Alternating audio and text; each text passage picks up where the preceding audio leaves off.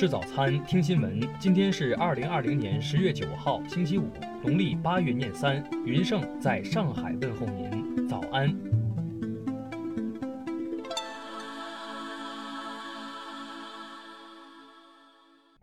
首先来关注头条消息。据美媒报道，美国国防部长艾斯伯六号透露。为了与中国相抗衡，五角大楼希望在二零四五年前为美国海军部队配备五百艘舰艇。艾斯伯说：“为保持战斗力，到二零四五年，我们需要一支战力更为均衡的海军部队，由五百多艘有人驾驶和无人驾驶舰艇组成。”艾斯伯表示，之所以提出这项美国海军的发展计划。是因为中国计划在二零三五年前完成军队现代化，并在二零四九年前实现现代化军队的全面部署。他说到那时，中国希望在某些领域达到与美国海军同等水平，即使不能超越我们，也要在某些领域抵消掉我们的优势。埃斯伯称，有关扩充舰队和增加预算计划的具体细节将很快提交给国会。但他并未提及将削减哪些项目来实现这一目标。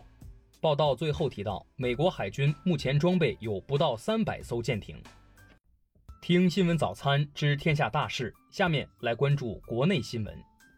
中国常驻联合国副代表、带兵大使七号在联合国大会第三次委员会行使答辩权。驳斥美国常驻代表克拉夫特当天在发言中就新冠肺炎疫情和人权问题对中方无端指责。外交部昨日宣布，印度尼西亚共和国总统特使卢胡特、伊朗外长扎里夫、菲律宾外长洛钦将于九号至十号对中国进行正式访问。国庆长假最后一天，全国铁路迎来返程客流高峰。昨天，全国铁路预计发送旅客一千三百万人次。加开旅客列车一千两百三十四列。据媒体报道，去年消费对经济增长贡献率百分之五十七点八，拉动 GDP 增长三点五个百分点，连续六年成为经济增长第一拉动力。数据显示，今年一至八月，全国三百三十七个地级及以上城市平均优良天数比例为百分之八十六点七，PM 二点五浓度为三十一微克每立方米。蓝天白云的好天气正在成为常态。据文旅部测算，假期前七天，全国共接待国内旅客六点一八亿人次，同比恢复百分之七十九，实现国内旅游收入四千五百四十三点三亿元，同比恢复百分之六十九点九。国庆期间，我国首座跨海公铁两用桥——世界最长跨海峡公铁两用大桥——平潭海峡公铁两用大桥公路试通车。项目自二零一三年底开工建设，历时六年。住建部近日通报了荆州巨型关公雕像破坏了古城风貌和历史风脉，贵州水丝楼存在脱离实际、滥建文化地标、破坏自然景观风貌等问题，指示两地住建厅要配合有关部门追踪指导，做好项目整改。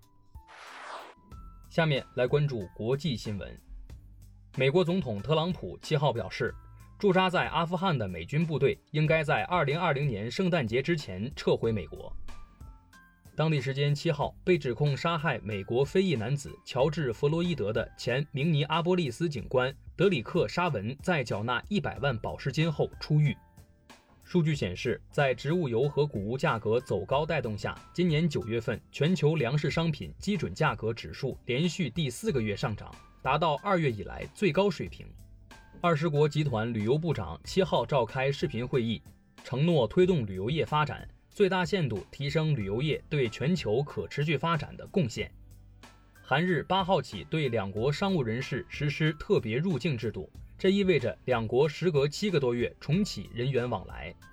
加拿大环境部长八号宣布，该国计划在二零二一年底之前禁用六大类一次性塑料制品，包括塑料袋、塑料吸管等。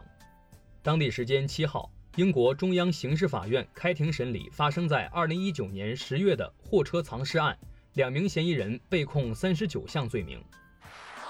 下面来关注社会民生新闻。北京铁路公安消息：十一假期，两名男旅客因躲在高铁卫生间内吸烟，触发烟感报警，致列车降速，分别受到一千元罚款和限乘一百八十天的处理。七号晚，四川隆昌一农家乐单层瓦房木质房梁断裂，屋顶局部垮塌，致二十六人轻微伤。事故原因正在进一步调查中。河南濮阳警方昨日通报称，国庆中秋假期期间，一男子拦截婚车索要钱财，涉嫌违法，目前已被抓获，并按照法定程序依法办理。安徽黄山景区管委会八号消息，该景区国庆中秋假期八天共接待游客十二万六千七百三十七人，单日最大接待量为两万四千六百零六人。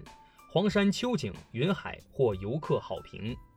湖北天门化工厂九二八爆炸原因初步查明，系静电引燃危险物料分解爆炸，责任人正在配合调查，追责问责工作随后展开。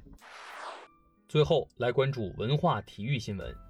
七号，在西班牙巴伦西亚举行的一场田径比赛中，埃塞俄比亚选手吉迪以十四分六秒六二的成绩打破女子五千米世界纪录。国际奥委会七号举行线上执委会会议。东京奥组委汇报称，精简措施将帮助延后的东京奥运会、残奥会节省约三百亿日元开支。瑞典文学院八号宣布，美国诗人路易斯·格利特获得二零二零年诺贝尔文学奖。数据显示，一号至七号，我国电影票房约为三十六点九亿元，取得中国影史国庆档票房第二的成绩。《我和我的家乡》姜子牙夺冠，位列档期票房前三。